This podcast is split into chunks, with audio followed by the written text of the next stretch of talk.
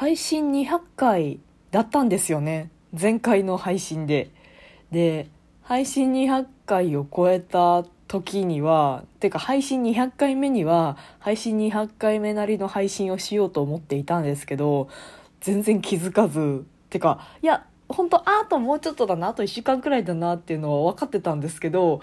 それが昨日だとは気づいていなかったっていうあの なんというかお恥ずかしいというかポンコツというかなんてこったいっていう感じなんですけど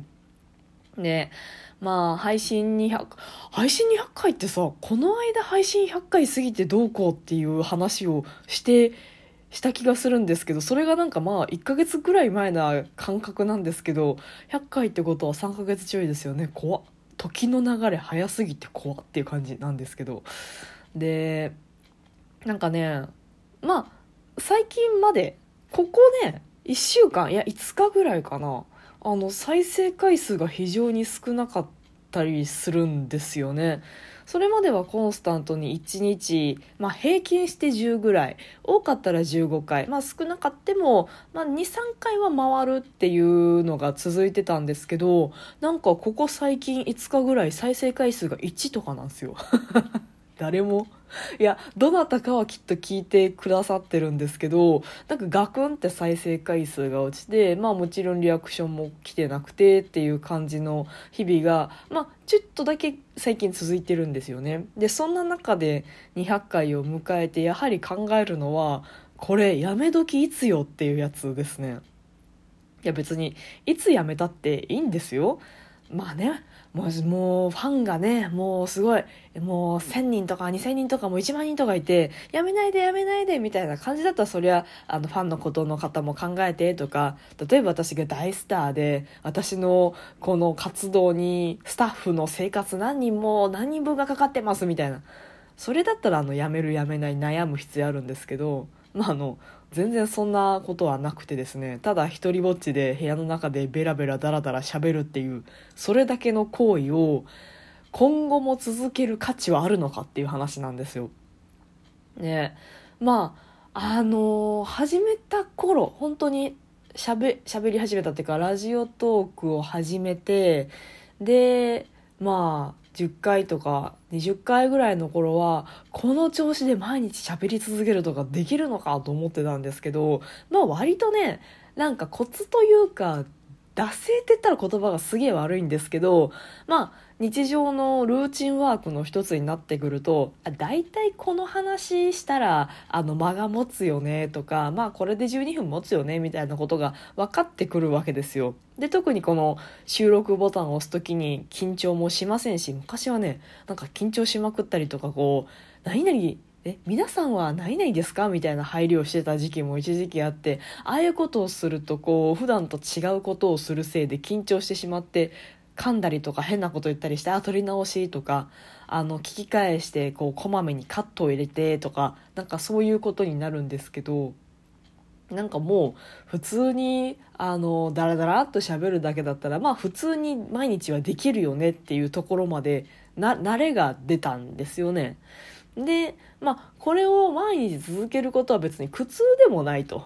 ただあの苦痛ではないということは何の身にもなっていないことっていうことでもあるんですよ。あの今が苦しいのは上り坂を登っているからだみたいなあの言葉あるじゃないですかまあ多分それと一緒で別にもうこのまま惰性で慣れでダラダラ喋っていても私自身に何かすごいスキルがつくとかなんかすごいフォロワーが増えるとか有名人になるとかっていうのはないわけですよね。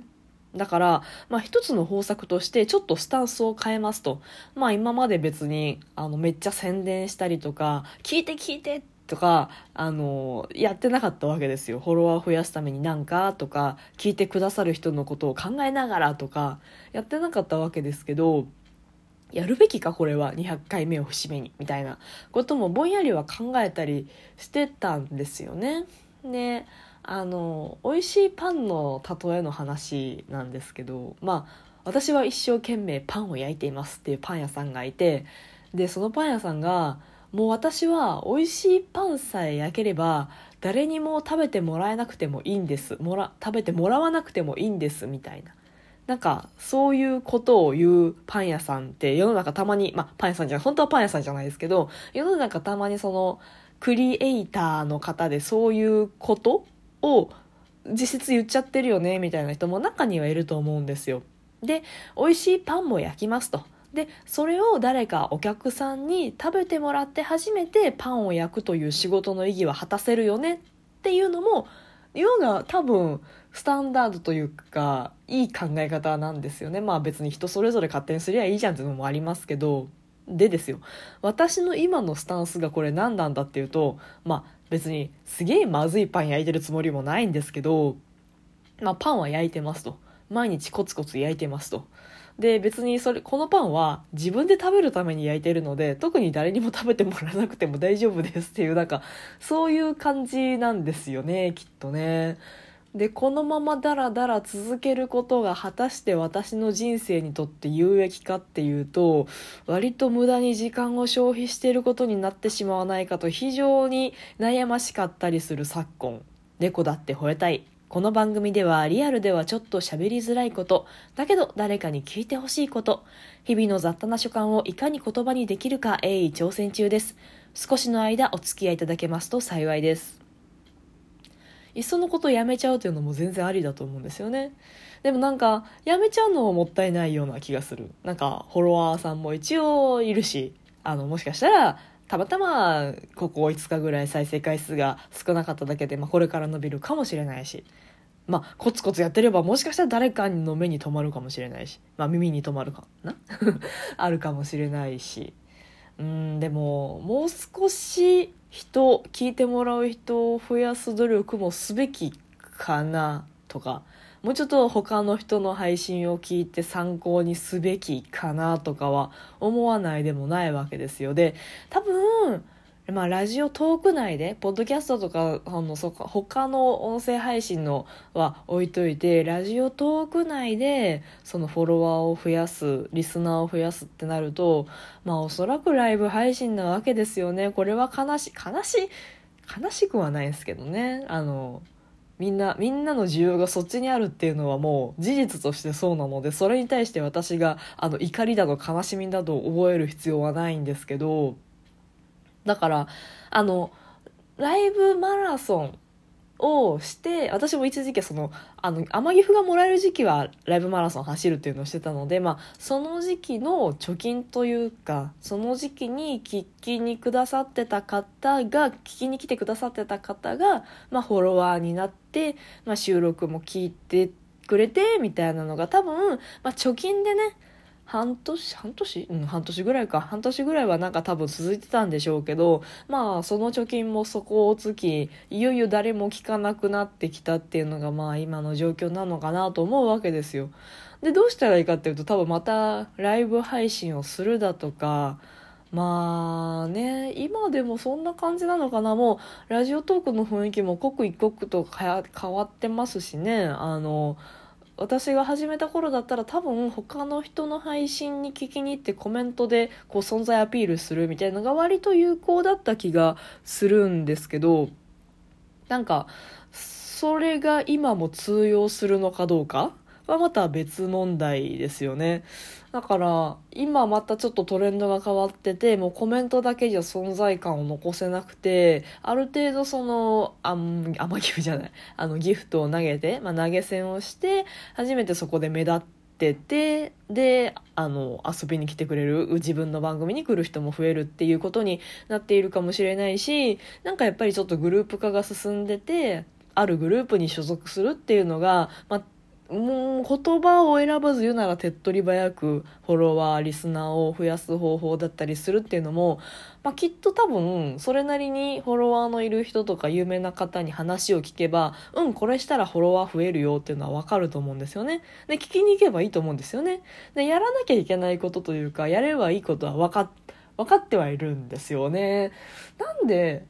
あれ私はそこまでフットワークが重い方でもなくやりたいなと思ったら割とこう衝動的にやってしまう時はやってしまうんですけどなんかそこの一歩がなかなか音声配信界隈では踏み出せないのは何なんだろうな。いや一個ね最近すごく思うのがインターネット上でぐらい一人にさせてくれよってことなんですよ。まあ私は一人がもともと好きですけどやっぱりこう生きていく生きていく上では多少なりとも社会には参加しなくちゃいけなくて毎日働いてまあ別に仲良くない同僚の人とも雑談をしてうまいこと人間関係を回すっていうのをやってるわけですけどそれをあの音声配信の世界でもやりたいですか？とかツイッターの世界でもやりたいですか？っていうといやしんどいよしんどいよやめとけよっていうあのこう後ろ向きな自分の方が勝っちゃうんですよね。今のバランス的に。私の心のバランス的に。っていうそういうことだと思うんですよね。だから逆にあの、まあ、前も同じようなこと言った気もするな。逆にその社会生活普通のこの日常生活の方でめちゃめちゃ私が孤立してて友達いなくってもう仕事も家で一人でずっと黙々やる感じのやつであの人肌寂しいな人と喋りたいなっていう感じであれば多分音声配信界隈であの仲良くしてくださいっていうのをやれると思うんですけどなんかね私のその対人関係に使うエネルギーが余ってないっていうのが結局のところ結論なんだろうなとかも思ったりしますねってなところで「あのやめるんですか?」って言われるとまあとはいえもったいないからしばらくはまだ続けますって感じですけどうーんまあまだちょっとその辺は悩みながら進めていきたいなってなところで、えー、放送200回まで今までお付き合いいただいてありがとうございました。あトークが面白いなと思った方はリアクションボタンを番組フォローがまだの方は番組フォローもぜひお願いします。ということでこれからもよろしくお願いします。バイバイまたね